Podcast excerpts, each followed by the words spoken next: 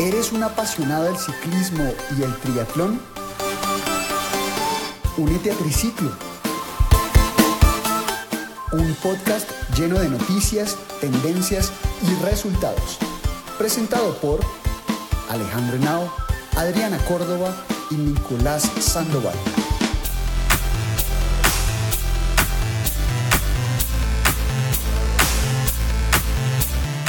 Prepárate para un emocionante viaje deportivo junto a nosotros. Bienvenidos a Triciclo. Hey, ¿qué tal? Bienvenidos a un episodio más. Este es el episodio número 10. Hoy tenemos un gran invitado con ustedes, Adriana. Adriana Córdoba en Triciclo. Hola, Le- hola Nico, ¿cómo van? Hoy Bien, bien. Tenido problemas, pero bueno, nada que no se pueda solucionar. Qué rico que estemos acá todos. Ya es nuestro capítulo número 10. Tenemos un invitado muy chévere. Eh, los voy a dejar con Nico para que Nico nos presente al invitado. Nicolás Sandoval en Triciclo.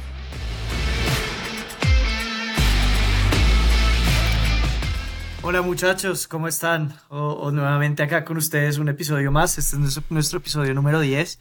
Eh, el día de hoy tenemos un invitado muy especial para mí, un gran amigo, eh, una persona que de alguna u otra manera siempre ha estado desde que empecé a montar bicicleta. Los dejo con Juan Camacho, ya más adelante entramos en detalle eh, sobre quién es y, lo demás.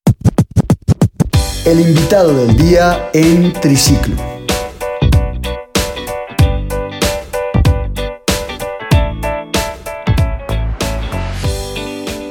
Saludos a los tres, gracias por invitarme. Me encanta que sea el capítulo 10, un número muy especial para mí, por Maradona. Eh, y nada, pues la pregunta difícil, la pregunta más incómoda que en mi trabajo tengo que vivir cada semestre de volver a presentarme.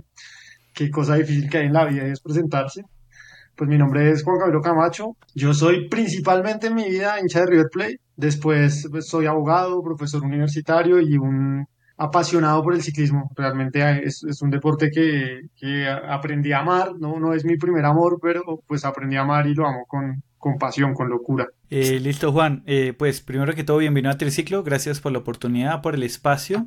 Eh, yo, yo tenía una pregunta.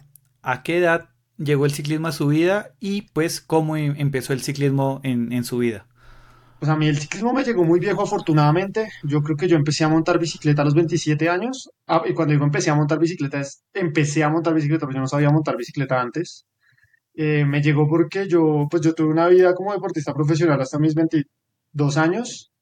Y después ya entré como en una maratón de, o sea, cuando dije, bueno, no pude, me toca trabajar, entonces eh, tuve presión familiar para estudiar y empecé una maratón de estudiar y saqué el pregrado, una especialización, una maestría e inicié un doctorado en un curso de siete años sin parar, nunca, no, o sea, nunca me tomé ni un mes de vacaciones.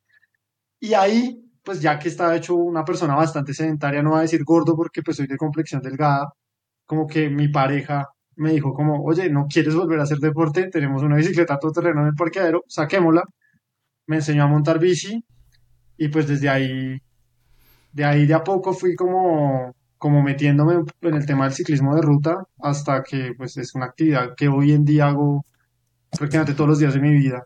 Eh, o monto bici, o estoy hablando de bici, o estoy viendo ciclismo, o estoy viendo qué cosas de ciclismo quiero comprar. Entonces me llegó bastante viejo, la verdad. Oye, Juan, pero cuéntanos un poquito en qué deporte, cuál era el deporte que practicabas antes. Yo jugaba fútbol, yo jugué fútbol desde los 3 años hasta los 22. Tuve la oportunidad de tener un contrato profesional eh, con un equipo, pero pues no, no me fue bien, la verdad. Eh, pude jugar en primera, o sea, en, el primer equipo solo un partido. Jugué más que nada en división reserva y, y pues obviamente hice toda la carrera inferiores y en división reserva jugué mucho cuando yo esperaba jugar en, en primera, pero por mil cosas no lo logré, principalmente por mi falta de constancia y mi falta de disciplina, pero pues fue prácticamente mi vida entera, como fue que mi primera parte de la vida, o sea, fueron mis primeros 22 años y los otros 13 que llevo han sido de otras cosas. Juan, ¿y este deporte lo practicabas acá en Colombia? Donde, si quieres, cuéntanos un poquito de eso. bueno, sí, yo, yo empecé acá, yo jugaba pues en el barrio, eh, después eh, pasé a jugar en, en las divisiones inferiores de Santa Fe. Eh, allí estuve como hasta los 16 años. En ese momento, pues, en ese momento se manejaba mucho el tema de representantes, pero yo fui uno de los primeros que empezó a manejar representantes en inferiores, eh, que era un, un señor que manejaba eh, muchachos de diferentes zonas de Colombia.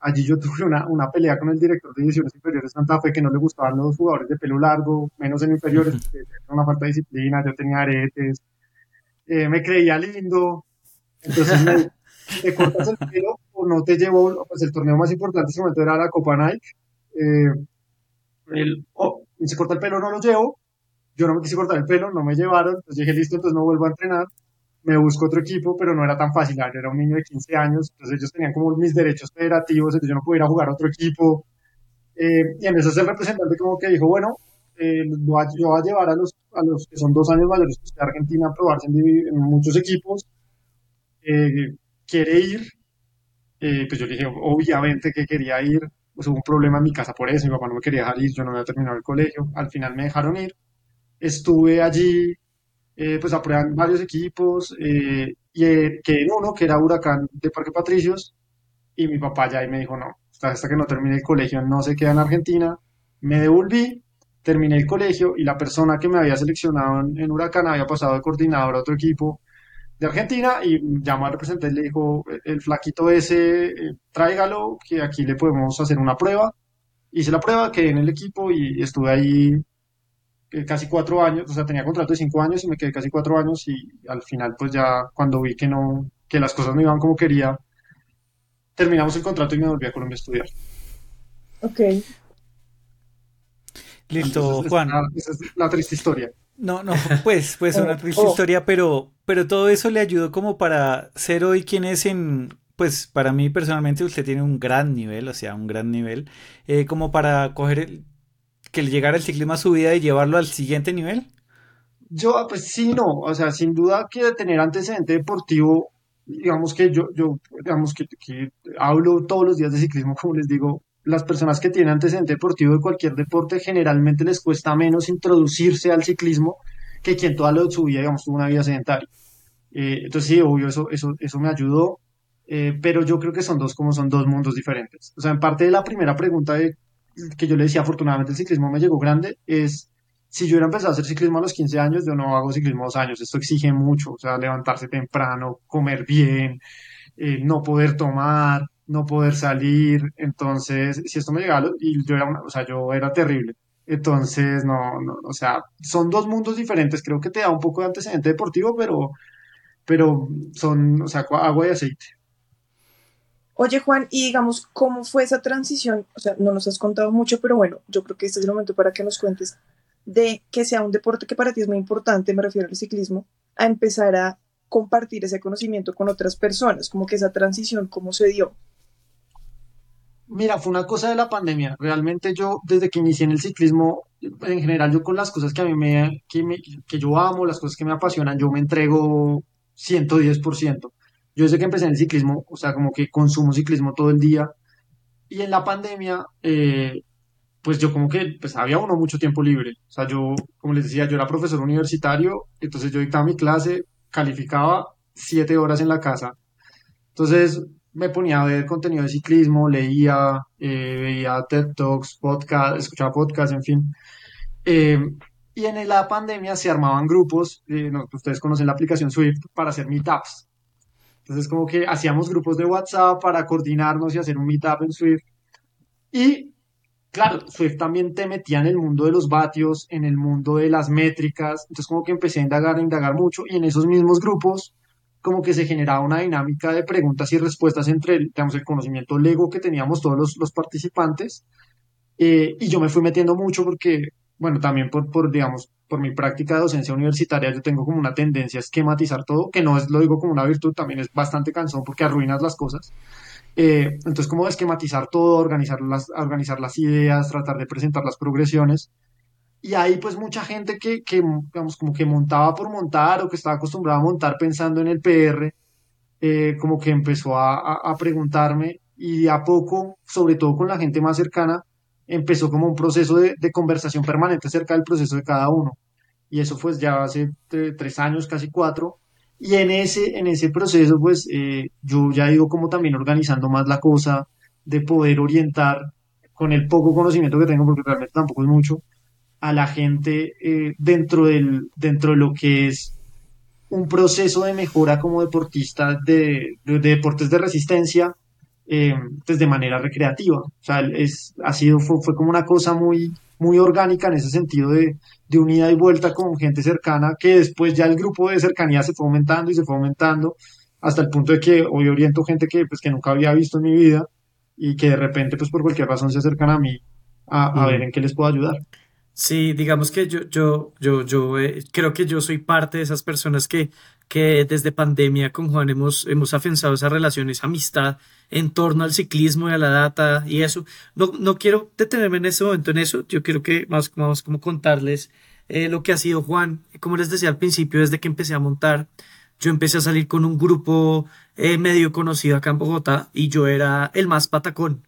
Sea, yo fui ese patacón que entraba y yo me acuerdo que siempre era el grupo de los flojos, sí, ahí estaba yo.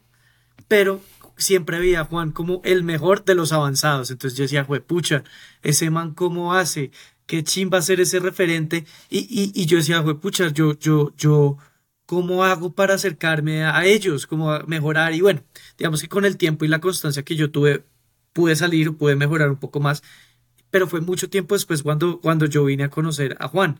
Ya como que eh, entramos en pandemia. Eh, de hecho, creo que la, mi primera vez que yo salí con el grupo de Juan fue después de pandemia, que fuimos a Chuachi, donde fue mi primera caída. Incluso la primera y única caída fue la primera vez que yo salí con Juan. Ya saben que estaba mamado por culpa de él. Eh, me llevó una salida muy duro que no estaba acostumbrado. Pero bueno, quería pues contarles eso antes de preguntarle a Juan. Nosotros aquí siempre hacemos una pregunta, o, la hemos hecho varias veces, es cómo fue su primera ida a patios y cuánto tiempo hizo, porque hemos tenido conversaciones donde como que Juan desde la primera vez que fue a patios eh, se dio cuenta que era bueno. Sea, algo que hemos hablado acá, que nuestra primera ida a patios hicimos 55 minutos, 50 minutos. Está. Juan, cuéntenos esa ida a patios suya que, que usted, pues yo ya me la sé, pero chévere que lo pueda compartir para que la gente sepa. Pues es una anécdota un poco larga. Yo cuando, bueno, cuando en ese proceso de que de mi pareja en, ese momento me enseñó a montar bici y todo el cuento, mi mejor amigo es triatleta y como que me dijo, bueno, ya hagámoslo en serio. Entonces yo pedí una bici prestada, que era una bici del año 80, con los platos eran 54, 54 42 y atrás eran solo 5 velocidades y el piñón más grande era 21. Entonces yo salía con el mejor amigo en eso al Parque Nacional y subíamos eh, los jueves, me acuerdo que lo hacíamos. ojalá cuando se escuche se va a reír él, no sé, él subía 10 veces, nos subíamos en contravía, un kilómetro que es súper inclinado, él subía 10 veces y yo subía 7. Eh, entonces cuando me dijo, venga, cómprese una bici. Entonces yo fui, nunca me olvidaré en mi vida que era lunes, era como lunes 30, y me pagaron, y yo soy el banco que siempre entra de último, como a las 6 miré y llegó la plata y dije, me voy a comprar una bicicleta. Y cometí el error del patacón, que cuando llega a la tienda todo le parece caro, ¿sí? Yo no, esta bicicleta vale, no, 15 millones. Yo no, yo no le voy a meter 15 millones en una bicicleta. ¿Cuál es la más barata? Esa vale dos y medio. Compré esa. Pedal plano, toda la vaina. Y yo ni siquiera sabía usar los cambios porque la bici vieja que me habían prestado era de cambios de gemelas, de esos que están en la barra que tú los mueves y saltan todos o se bajan todos. Y me acuerdo que ese día yo estuve toda la noche en el parqueadero y yo le llamaba a mi amigo yo para decir, oiga, ¿cómo meto los cambios? Oiga, eh, ¿cómo bajo el plato? ¿Cómo lo subo? Y él me explicaba. Y de loco, de loco, el otro me puse a ver videos, bueno, me subí a las 12 de la noche al apartamento y me puse a ver videos de cómo era patios. En ese momento todo este tema de los influencers ciclísticos no existía tanto. Había solo uno, me acuerdo que era una chica de Alemania que vivía en Bogotá. Ella tenía un video subiendo patios. A mí me daba miedo era que me atropellaran. Entonces vi el video y yo al otro día me dio el arranque y yo me voy a patios y yo vivo relativamente cerca a patios. Y pues yo me fui con tenis de jugar fútbol, pedales planos y yo empecé a subir y a subir cuando de repente yo vi el peaje y yo, uy, ya llegué, y le pregunté al señor, y le dije, ¿aquí es patio? Y el señor me dijo, sí, sí, aquí es. Entonces yo bajé emocionado a mi casa y le escribí a mi mejor amigo, oiga, subí patios, no sé qué. Y me dijo, ¿cuánto subió? Y yo le dije, no, no tengo ni idea. Y él me dijo, espera, yo miro en Strava. Y fue, miró en Strava y me dijo, subió en 2801. Subió muy rápido. Muy buen tiempo. Entonces yo, yo, pero yo no tenía ni idea si era bueno o malo. Entonces él me dijo, Él me dijo, yo, oiga, yo llevo dos años y medio y yo subo en 23 y usted la primera vez sube en 28. No, usted es bueno, entonces vamos a entrenar más, digamos que él, fue el que me inició en esto y ahí, y ahí digamos que me empezó a sacar más lejos, porque antes también le daba miedo como llevarme lejos y que no tuviéramos cómo regresar. Sí. De, ya, ya hablando de, de, patios, de todas las subidas que, pues, que hay cerca a Bogotá, ¿cuál, ¿cuál es su favorita?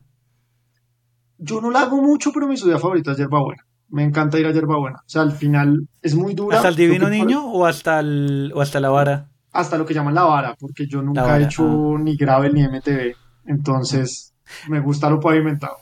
De hecho, yo no, nunca no, pero, he pasado hasta el Divino Niño ya, ya está pavimentado todo. Yo una vez fui con Adri creo que es la única subida que nunca he sufrido, a pesar de ser tan dura, como que siempre, por eso la he hecho tan poquito, porque es como la, es como la subida en la que me, me pruebo. O sea, cuando yo tengo un desafío, una carrera, lo que sea, yo, ustedes van a ver que el viernes anterior yo voy a Yerba Sí, y entonces por eso siempre me siento bien, pues estoy preparado. Bueno, de nuevo volviendo a la época en que empecé, yo me acuerdo que el día que yo decidí que yo quería montar bicicleta fue el día que me vi el documental Ícaro, que no, no sé si lo han visto. Entonces cuando el man habla del Outroute y ponen las imágenes y que dice, esto es como el Tour de Francia para los recreativos, como que yo siempre soñé hacer esa carrera. Y yo había comprado la entrada para el 2020, cuando la pandemia. Eh, y perdí la entrada, o sea, ellos te dan la posibilidad de volver a correr en el 2021 con la misma entrada, pero ya en el 2021 no tenía plata para viajar, entonces perdí, perdí la inscripción. Ahorita mismo no tengo objetivos ni en el corto ni en el mediano plazo, pero sí me gustaría, antes de dejar la bici, eh, o por lo menos competitivamente, eh, hacer el outroute. Sería como un sueño hacer la carrera de siete etapas en los Alpes. De hecho, esta, esta carrera es una de las más reconocidas en el mundo y yo creo que es como la... Eh, pucha, ¿quién no sueña con hacer eso? O sea, yo no me imagino eh, tener la oportunidad de hacer las subidas míticas del Tour de France en cinco días. Obviamente no se hacen todas y tampoco son eh, pues, la, o sea, no se puede meter todas las que son conocidas, pero sin embargo creo que es un sueño para todos los que estamos metidos en este mundo y, conocemos de esa carrera. Creo que también es, es, es, chévere y sería muy bacano poder hacerlo algún día. Eh, Juan. Sí, entonces yo eh, por eso la tengo como referente. Es como una, yo creo que es un sueño. Ojalá se pueda, ojalá el, cambio lo permita. Como lo dice Juan, yo también antes de retirarme de este deporte, que no sé si es en X tiempo, lo que sea, también me gustaría algún día tener la oportunidad de, no sé si una carrera, pero sí viajar a Europa a hacer como el Tour de las Dolomitas o algo así en Italia o Francia. Es como un sueño interesante, chévere. No en carrera, pero me gustaría hacerlo. Eh, y, bueno, Juan, digamos que una última pregunta así como para ir, ir cerrando. Eh, cuando, cuando, cuando se estaba como en ese mood competitivo de tengo un gran fondo, tengo una carrera, eh, voy a quedar, mi objetivo es quedar en el top X, el top 10% de una carrera. ¿Cuál fue como ese mayor logro que tuvo viendo su tan alto nivel que yo lo veía desde abajo? ¿Y cómo se preparó para lograrlo? Yo, digamos, yo creo que mi mejor, y de hecho, pues en números uno lo ve, mi mejor estado de forma y que, y que corrí fue en el 2022 y yo creo que el, mejor puesto que tuve fue que hice 15 en el Gran Fondo Boyacá Mundial de ese año. En realidad no era la carrera objetivo, yo me estaba preparando para, yo me había preparado para la carrera, la Gran Vuelta, que son tres etapas, generalmente la última es en la línea, pero las dos carreras están ahí como en tres semanas y en la Gran Vuelta yo estaba muy bien, pero me caí en la segunda etapa eh, y me di un porrazo durísimo. Mm. Eh, y eso me dio, eso más que el golpe, porque me pegué duro, me afectó la cabeza, porque pues me dio como mucha frustración perder 20 minutos por haber, por una caída tonta. Pero llegué muy bien a, a, Boyacá y la preparación, pues bueno, fue básicamente yo cuando quiero estar muy bien en, en, en, estado físico, yo necesito muchas horas de bicicleta. Entonces yo cojo cuatro meses y esos cuatro meses voy aumentando progresivamente la carga pero digamos, para mí el dato crucial es que el mes previo a la carrera haga aproximadamente 22 mil metros de desnivel por semana. ¿Sí? Esas cuatro semanas previas, eh, no por semana, no por mes, perdón, perdón, 6 mil por, por semana y me dé más o menos entre 22 mil y 24 mil, ahí yo estoy bien, porque a mí realmente el entrenar duro, o sea, el entrenar a mucha intensidad, obviamente me mejora, pero me hace gastar mucho, o sea, como que en el balance me quemo mucho por muy poquita ganancia, pero sumar kilómetros y sobre todo sumar, sumar desnivel sí me mejora mucho y no sufro tanto. O sea, al final a mí me sirve subir patios, no va a decir un número pues porque esto es relativo, pero subir patios sin jadear, sin respirar duro, dos o tres veces en el día o pues en la misma salida, que ir a tope patios eh, y llegar vez. Eh, totalmente muerto a la bomba. O sea, a mí lo que me mejora realmente es sumar y no tanto exigirme o exprimirme al máximo. Me parece, me parece muy chévere ese approach. De, de hecho, nunca, creo que nunca lo habíamos hablado, el tema del desnivel eh, mensual previo a una carrera. Nu- Nunca lo había pensado Yo solo- tampoco. pa. Yo solo una vez en la vida hice 20.000 desnivel en un mes, que fue cuando quería hacer letras, que yo dije, ya, si hice 20.000, sé que la logro, pero mensual, o sea, llevarlo mucho tiempo, me parece muy complicado. Por ejemplo, este mes que hoy es 30, eh, hoy es- estaba mirando, estaba mirando los datos y este mes hice 21. O sea, la idea es que el próximo mes ya haga 23. Si, si existiera una carrera en agosto que no existe, pues que estaba, me hubiera gustado ir al de la línea, pero ese día tengo un evento. Eh, esta- si lo logro, o sea, digamos, si hiciera los 20 los 23 en julio, llegaría bien, diría yo. Pero eso es como un tema personal. O sea, al final, pues digamos, ya todas las aplicaciones tienen las métricas, pero yo, o sea, para mí es importante el desnivel. Siempre lo le tengo mucho en cuenta. Yo tuve dos entrenadores, o, bueno, en realidad tres. Digamos que mi mejor amigo fue mi primer entrenador. Eh, obviamente, pues por nuestra relación de amistad me mataba, o sea, siempre me exigía mucho. Después, donde me conocí con Nico, que era un centro de entrenamiento grande, en el que aprendí, en el que aprendí a ser ciclista. O sea, allá aprendí qué implica ser ciclista, lo bueno y lo malo. Eh, y, y ahí creo que también aprendí a amar el, el ciclismo, conocí a la gente que hace que ame el ciclismo, que son mis amigos de bici, que, que los adoro y que son los que me mantienen en esto. Y después entrené con uno en el, yo creo que es el entrenador más famoso de, de Colombia. Eh, yo entrené con él el primer año de pandemia, pero terminé, digamos, mi relación con él porque era demasiado impersonal, creía yo. O sea, que no está mal tampoco. O sea, uno cuando tiene un profesor no tiene que ser amigo del profesor. Pero lo, lo terminé un poco porque era impersonal.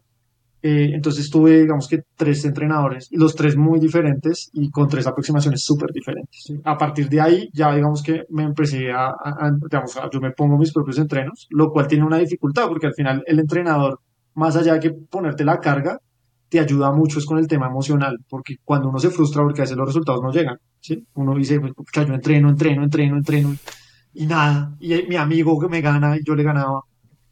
Al final el entrenador lo más importante que tienes que decirte como, mira, escogimos un camino, vamos a la mitad, dale la oportunidad al camino de, de llegar a la estación final. Y cuando tú estás solo, a veces eso sí te mata un poquito la cabeza, porque tú empiezas a dudar de que lo que estás haciendo lo estás haciendo bien. Entonces, como si habré elegido la, la, la ruta adecuada, y, y ahí es donde la disciplina ayuda. O sea, como el compromiso con el camino es lo que te saca, pero si estás solo y no tienes tanta experiencia, eso es muy difícil de, li- de lidiar con eso. De, ¿Será que estoy entrenando muy suave? ¿Será que estoy entrenando muy duro? ¿Será que no estoy descansando? ¿Descansando demasiado? En fin. Total, y a veces uno necesita como esa guía para, pues, para atacarlas o saber. Eh, Juan, última pregunta, así como para ya ir cerrando y digamos que salirnos un poco del esquema. Eh, ¿ciclista favorito, histórico o actual o de la vida? No sé. Bueno, yo cuando empecé a montar bici, a mí me encantaba Contador. O sea, de hecho, cuando yo empecé a montar bici, creo que eran los últimos dos años de Contador, pero yo amaba Contador. Me gustaba mucho el estilo de ciclismo de atacar. Pero pues conocí un nuevo y más grande amor que está ahí Pogachar, que antes de que ganara el Tour yo ya era fan. Yo creo que Nico puede dar fe de eso. O sea, yo desde que lo vi en la Vuelta a España que hizo un podio, yo dije, pero es una locura porque atacaba siempre. Yo decía, es imposible que alguien sea tan bueno. Y, Y, pues ya soy como como 20 fan. años, ¿no? Ah, En ese momento tenía Sí. como 20 años. Sí, yo me acuerdo mucho que le quitó el podio a Nairo, que, que esa fue como la parte triste, eh, pero, pero yo decía, pero es imposible que alguien sea tan bueno, o sea, como, o sea, porque ata- o sea, aparte ganaba como con un minuto y medio las etapas, y a partir de allí, ya cuando hizo lo del Tour que le gana a Roglic, eso fue que yo creo que ese ha sido el día más histórico del ciclismo, que en una última crono un tipo gane así el, el, el Tour de Francia y que encima creo que ganó mejor joven, ganó tres Ganó etapas, todo, ganó el Tour, ganó todo. ganó la montaña. Yo nunca me voy a olvidar de ese día. Ese día fue a Choachi, llegué y yo decía, no puedo creer que, porque aparte los datos estaban cruzados, yo no entendía la gráfica. Yo decía, le va descontando un minuto, le falta un minuto. Y cuando el man llegó y Roglic con el casco por acá puesto, Sí. exacto, yo ese día para mí, yo dije, este, este muchacho es Dios. Y yo que lo conozco en persona. Yo también, yo también. Pues no tanto como Nico, pero yo me acuerdo que el año pasado en, en un evento, eh, como que estaban tomando, pues, el, el, el habituallamiento y yo me decía al lado, yo, Poggy, Poggy, una foto, Poggy. Y el man todo como estresado, como me van a robar, ¿qué va a hacer? Esta gente, 300 personas a mi lado con bicicleta, pero ahí, ahí tuve la oportunidad de tomarme una foto. El man está mirando a otro lado, pero yo estaba ahí. Pero bueno, o sea, yo, yo, yo casi hago una estampilla por tratar de estar cerca de él en, un, en el concierto del evento. Yo era tratando de pasar gente gritándole a ver si me veía. Ah, bueno. Juan, muchas gracias en verdad por, por estar en Triciclo. Esta y finalizamos. ¿Quién gana el Tour de Francia? Por una cuestión Hoy. personal, no voy a decir que no gana Jonas Vingegaard, solo por una cuestión personal que me funcionó muy bien en el mundial. ah, voy cruzado para que gane. Entonces, No, en el no, mundial no, dijo no. gana Francia para que ganara Argentina. Ah, bueno, muchas gracias Juan, gracias Nico, gracias Adriana. Eh, recuerden suscribirse, estamos en Instagram como triciclo.podcast. Nos vemos en un próximo episodio. Muchas gracias, eh, Juan. Chao.